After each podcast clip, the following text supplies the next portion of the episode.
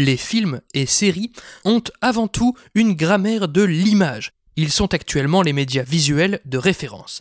Mais sont-ils pour autant inefficaces quand ils vont à l'encontre de leur ADN et ne montrent rien?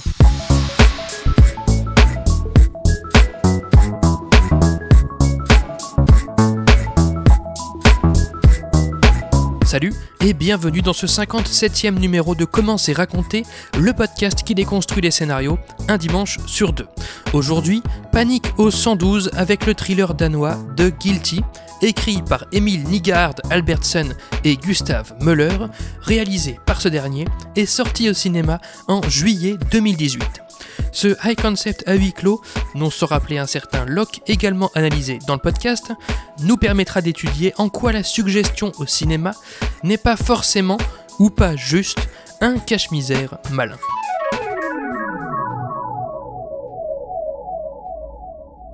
Iben, une femme victime d'un kidnapping, contacte les urgences au 112.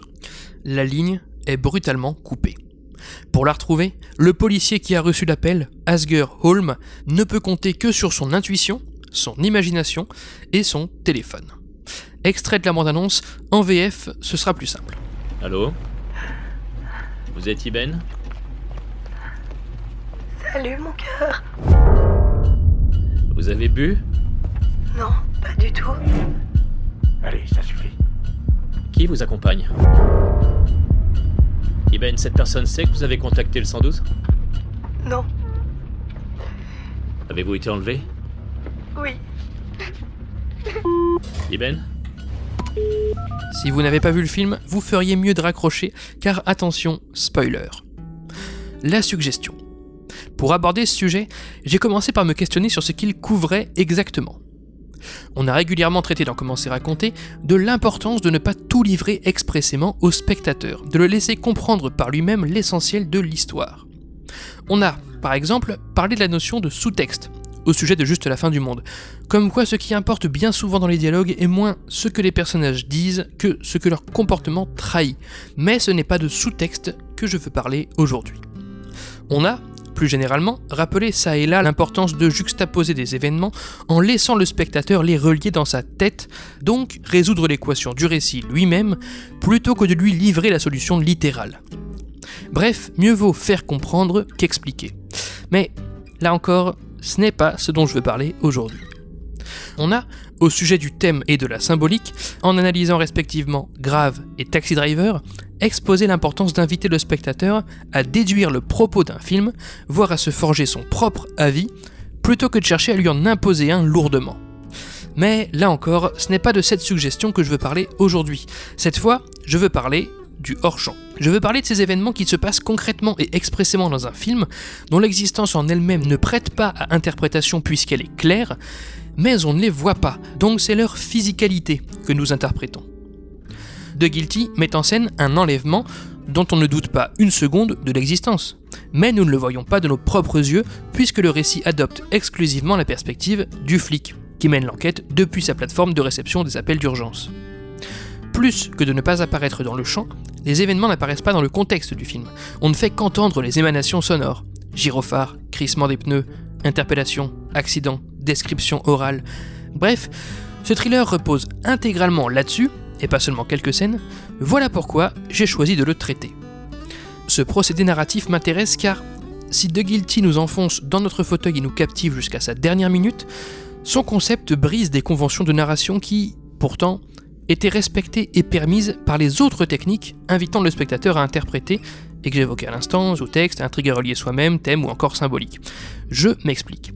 Yves Lavandier remarque dans Évaluer un scénario qu'un défaut récurrent dans les projets de films est de laisser les dialogues faire tout le travail. J'ai eu ce triste sentiment durant les 80 premières minutes de Glace de Shyamalan.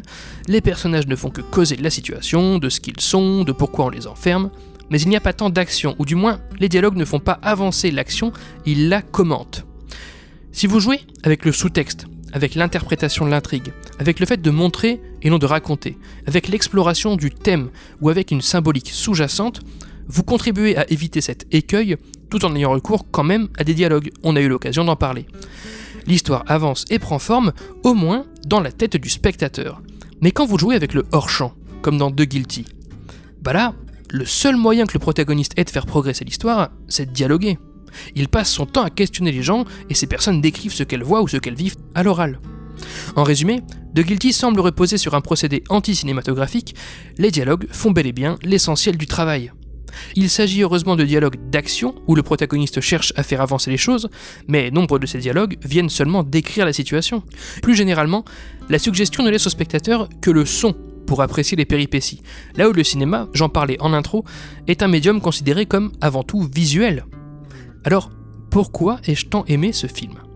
En quoi est-ce du cinéma au même titre que n'importe quel autre film? Quelle est la nature exacte de l'interprétation à laquelle invite le hors-champ? Explorons.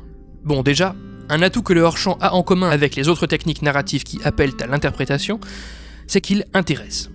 J'approfondissais, en analysant Memento de Nolan, le fait que le spectateur est autant si ce n'est plus narrateur face à un film que le film lui-même.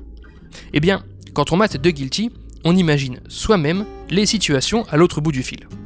On imagine Iben, terrorisé sur le siège au début, puis dans le coffre plus tard.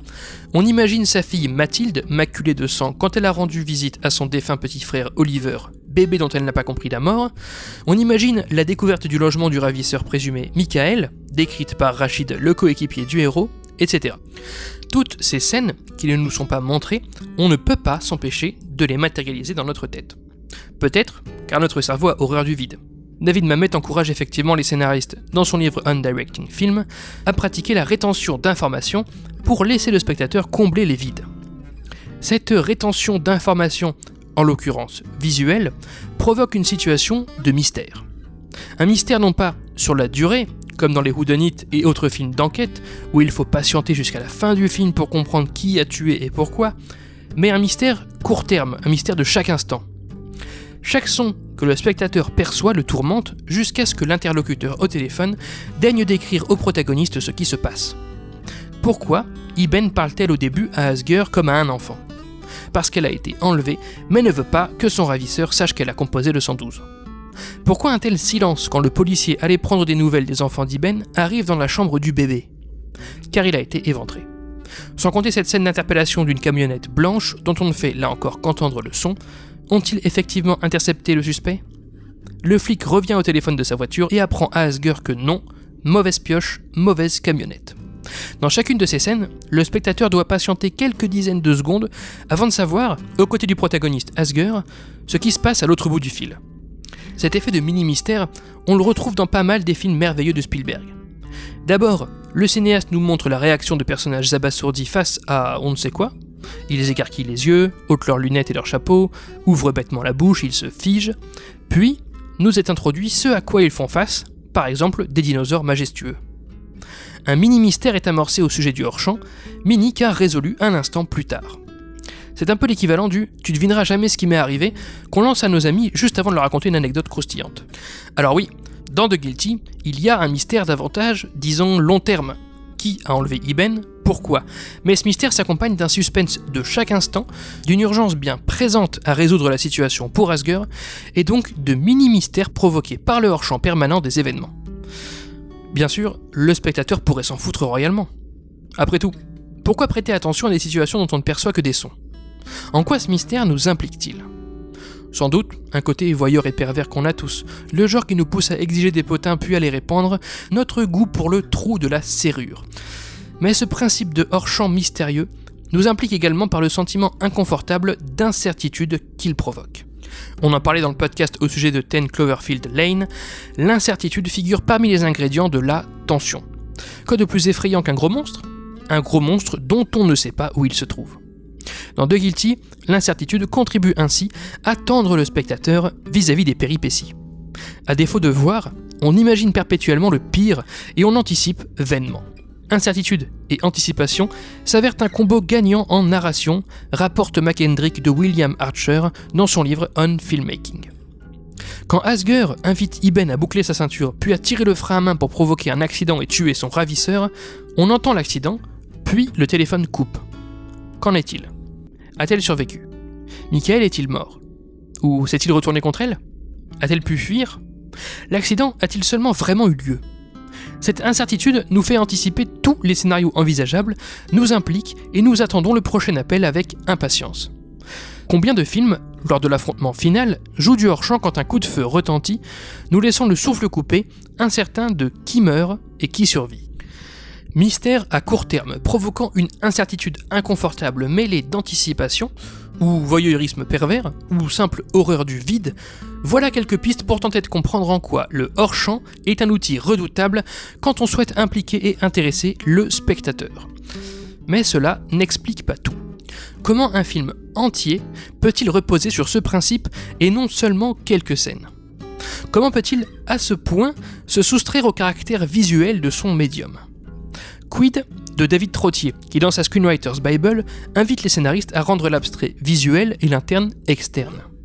Quid d'Aristote qui dans Poétique invite les dramaturges à mettre au maximum chaque situation sous les yeux du spectateur? Quid de la remarque de Mabley dans Dramatic Construction, comme quoi le public est saisi plus fortement et plus rapidement par ce qu'il voit que par ce qu'il entend? Quid de Michael Hodge, qui dans Writing Screenplays That Sell conseille les scénaristes de doter leur protagoniste d'un but visuel afin que la poursuite de ce dernier puisse être montrable. Et plus généralement, quid des paroles sages de McKendrick suggérant de ne mettre dans un scénario que ce qui peut être filmé en action. Ces différents conseils, je vous les ai rapportés à plusieurs reprises. Concernant The Guilty, je me suis alors questionné sur le fondement du hors-champ de la suggestion.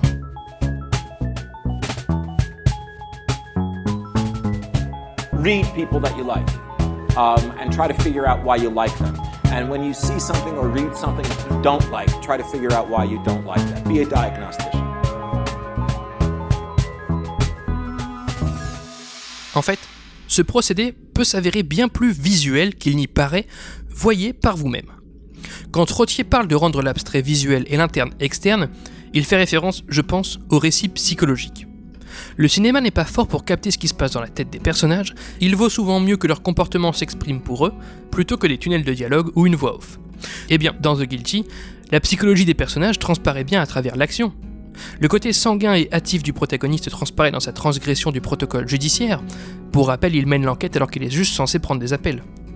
Le collègue du héros, Rachid, est tellement complice avec lui qu'il accepte de mener une enquête au domicile du suspect, alors que la demande ne vient pas de leur direction, mais d'une initiative de Asger. Et d'ailleurs, il prend la voiture tout en étant bourré. Les hallucinations d'Iben l'ont mené à tuer son bébé, en croyant à l'inverse le sauver. Ces trois phénomènes, disons psychologiques ou sociaux, sont bien traduits à travers des comportements visualisables, quand bien même on ne les voit pas forcément tous sous nos yeux. Quand Aristote invite les dramaturges à mettre au maximum chaque situation sous les yeux du spectateur, il entend par là que le spectateur doit être au courant de ce qui se passe. Il ne faut pas abuser du mystère au risque de laisser le spectateur sur le carreau et confus.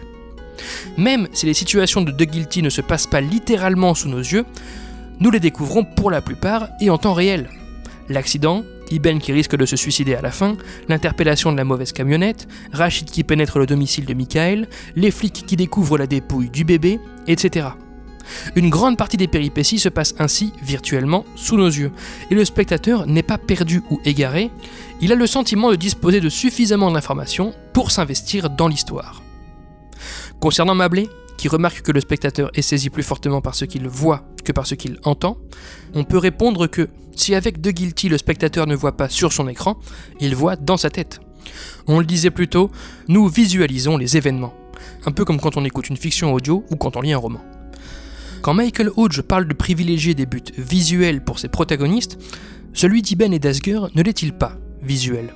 Il s'agit de sauver la jeune femme des griffes de son ex-mari, or, quoi de plus visuel que la liberté physique?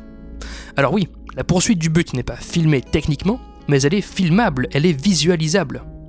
Ainsi, pour réagir enfin au conseil de McHendrick, s'il vaut mieux n'intégrer au scénario que ce qui peut être filmé en action, le réalisateur n'est pas contraint de montrer effectivement ses actions. Voilà, je pense, pourquoi la suggestion que permet le hors-champ ne va pas tant à l'encontre de l'ADN du cinéma. La question est moins de savoir si les péripéties d'un film sont visibles que de savoir si elles pourraient l'être, donc si elles sont visualisables. Les événements qui ont lieu à l'autre bout du fil, dans The Guilty, bah, la plupart du temps, ils pourraient être filmés. Ce ne sont pas de simples dialogues sur la pluie ou le beau temps, ou qui relatent des actions passées et futures, ce sont des actions qui se déroulent en temps réel. Bon, The Guilty n'est pas non plus un film totalement exemplaire sur ce point.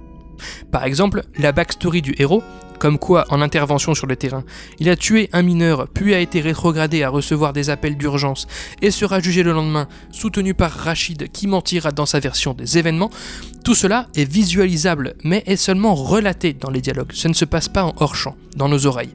C'est donc pas une action qui se déroule dans le film en temps réel. Heureusement, ce type de discussion est plutôt dilué dans The Guilty, à petites doses éparses, ne venant ainsi pas trop ralentir le déroulé de l'action, tout en conférant une résonance thématique entre le parcours d'Iben et celui d'Asger. Pour rappel, tous deux ont commis un meurtre, l'une malgré elle, alors que l'autre, confesse-t-il, pris de remords, avait le choix. Bref, suggérer une image a potentiellement autant de force que d'en montrer une. L'un des ressorts du stand-up que je préfère, et relaté par Gene Perrett dans The New Comedy Writing, consiste pour l'humoriste à créer une image absurde dans la tête du spectateur. Je me rappelle par exemple de Madénian, invité sur le plateau de Click, qui ironisait sur le public de l'émission Vivement Dimanche, expliquant qu'il est en fait toujours le même, qu'on met et retire une bâche dessus à chaque fois. Cette situation loufoque de bâche disposée sur un public et retirée ensuite, on la visualise tout de suite, et cette image, dans notre tête, va alors nous faire marrer. Mais le hors-champ au cinéma suggère-t-il des images carrément plus fortes, plus efficaces, plus saisissantes que les images du champ? Vaste question. Dans sa psychanalyse des contes de fées, Bruno Bettelheim fustige les histoires illustrées et vante plutôt celles textuelles, car là où le texte laisse l'inconscient de chacun s'exprimer et imaginer le contenu, autrement dit deux lecteurs distincts ne se forgeront pas le même contexte visuel dans leur tête, l'image détourne du processus créatif en nous empêchant d'expérimenter l'histoire à notre façon. Pour Bettelheim, un conte illustré constitue une solution de facilité pour le lecteur, puisque ce dernier laisse à un tiers la tâche difficile d'imaginer telle ou telle situation, tel ou tel personnage.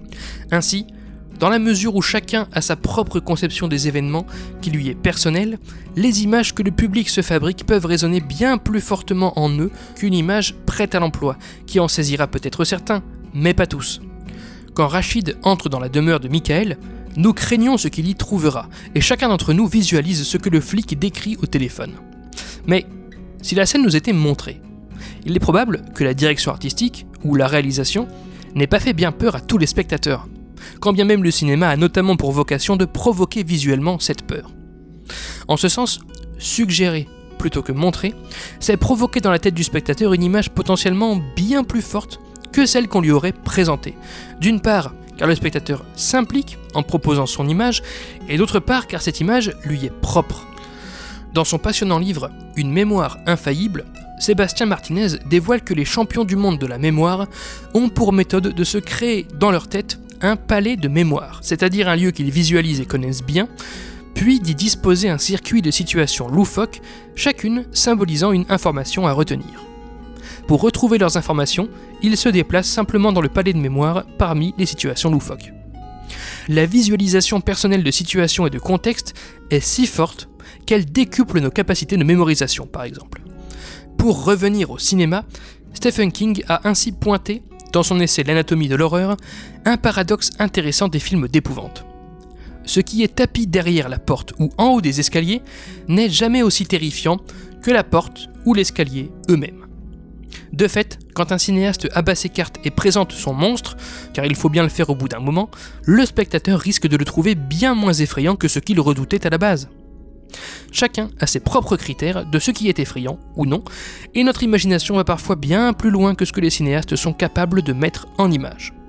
Autre phénomène intéressant, prenez Scarface. À sa sortie, le film a d'abord été classé X aux États-Unis, notamment à cause de la fameuse scène de la tronçonneuse. Le cinéaste s'est insurgé de cette classification puisque nous ne voyons pas expressément le personnage se faire charcuter la tête. Justement, peut-on entendre dans le making-of, il suffit de voir le regard livide de Tony, l'œil qui tressaute de la victime, surmonté d'une goutte de sang qui perle, et d'entendre le moteur de l'outil pour que notre imagination fasse le reste. Ainsi, même si l'action a lieu hors champ, le comité de classification a jugé la scène trop graphique par sa simple suggestion. Cela procède d'une technique de narration justement plébiscitée par Stephen King, montrer une image choc pour désarçonner le spectateur, en l'occurrence une tronçonneuse allumée, puis titiller son imagination. non seulement la suggestion d'une image est potentiellement plus forte que l'image elle-même, elle peut s'avérer aussi plus juste. David Mamet, toujours dans Undirecting Film, conseille de ne jamais montrer la réalité, mais seulement de la suggérer car, sinon, cela fait soit trop vrai, soit trop faux, et le spectateur donc sort du film. Pensez au bébé éventré, le pauvre Oliver dans The Guilty. Avez-vous souvent vu un bébé se faire éventrer au cinéma? Bah non. Pourquoi donc? Notamment car l'image figure peut-être parmi celles qui nous révulseraient beaucoup trop et nous ferait donc sortir du film. Montrer, ne serait-ce qu'un enfant mourir, compte parmi les interdits de nombreux cinéastes et producteurs, et pour cause, le spectateur considérera rarement ces images horribles comme justifiées, il sera ramené à la réalité de l'événement et sortira de l'histoire. En ce sens, le spectateur n'a parfois juste pas envie de voir, comme quand on se masque les yeux devant un film d'horreur tout en écoutant ce qui se passe. Bon, par contre, si on nous montrait le bébé, mais que la prothèse ou l'effet spécial était mal foutu, eh bien là c'est l'inverse, ça ferait trop faux, on n'y croirait pas. Je suis pas sûr qu'il y aurait un juste milieu possible sur une image aussi extrême. Tout ça pour dire, témoigne François Ozon dans le livre Écrire un film, qu'il est parfois plus fort de laisser le spectateur imaginer ce qui va se passer que de le lui montrer. Cette scène dans Watchmen, où Rorschach s'isole avec un antagoniste dans les toilettes de la prison et que la porte battante se referme petit à petit, masquant le carnage, laisse libre cours au spectateur d'imaginer la plus satisfaisante des vengeances. Un film comme The Guilty relativise ainsi le pouvoir présumé des images. Ce n'est pas parce qu'on peut montrer qu'on doit montrer. Les théoriciens peuvent avoir tendance à sanctifier la place du concret et le choc du visuel, omettant que, parfois, l'image en elle-même n'est qu'un bête outil sensationnaliste et spectaculaire. Godard a ainsi remarqué, dans une interview accordée à ce film en 2015, je m'excuse par avance pour le langage peu châtié, que la caméra est parfois une vraie pute pour les gens qui s'en servent. Plutôt que de penser intelligemment un film qui fait naître des émotions, des réflexions, etc., on braque sa caméra sur des situations choquantes et complaisantes pour bêtement bousculer le spectateur. On en revient alors à l'importance de jouer avec l'interprétation du public concernant ce qu'il ne voit pas comme ce qu'il voit. Mener cette réflexion jusqu'au bout m'a quelque peu déstabilisé. Au final, j'ai le sentiment d'avoir démontré que le cinéma n'a pas besoin de l'image, que l'image proposée par le cinéma n'est pas si forte, et parfois même gratuite, et qu'au final, ce médium n'a vocation qu'à prémâcher un imaginaire pour le spectateur flemmard. Je suis à deux doigts de rejoindre la thèse de certains boomers extrêmes pro-littérature qui ne voient dans le cinéma qu'un divertissement concon pour adolescents. Heureusement, les précédents épisodes du podcast m'ont permis d'étudier en quoi le cinéma offre d'autres possibilités que le hors-champ pour jouer avec l'interprétation des spectateurs, des possibilités qui emploient évidemment les caractéristiques visuelles de ce médium. Pour revenir à notre sujet d'étude, ce qu'il y a de proprement cinématographique dans The Guilty relève, je pense, de l'immersion contextuelle, de l'empathie avec ce flic qui n'en sait pas plus que nous, du contraste entre sa détresse et le calme de ses collègues, et relève du sentiment d'impuissance provoqué par l'incapacité physique qu'il a d'agir malgré les coups de fil qu'il passe à la terre entière et ses accès de colère dont le matériel fait les frais. Et j'aime particulièrement cette idée d'un scénario économe qui se contente de 3 ou 4 forces du langage cinématographique pour les mêler à un récit qui aurait totalement sa place dans un podcast audio ou un roman. Cela m'aura permis d'explorer à nouveau en quoi, comme l'exprime Alexander McKendrick dans On Filmmaking, le langage cinématographique transmet du sens non pas aux yeux, mais au cerveau. Fondu au noir pour ce 57e numéro de Comment c'est raconté. Merci pour votre écoute, j'espère qu'il vous a intéressé. Retrouvez toutes les sources de cet épisode et tous les liens du podcast dans la description et sur ccrpodcast.fr, dont Facebook, Insta, SoundCloud, Spotify, tout ça, mais encore et surtout Apple Podcast. Pour ce dernier, je vous invite à laisser 5 étoiles s'il vous plaît et un commentaire, c'est très important pour le référencement du podcast. Podcast dont l'habillage musical était signé Rémi Le Sueur, je le rappelle, et Lepta Pinta Conta remercie. N'oubliez pas qu'une retranscription de chaque numéro de Comment c'est raconté est disponible sur Medium pour pouvoir lire les analyses à tête reposée.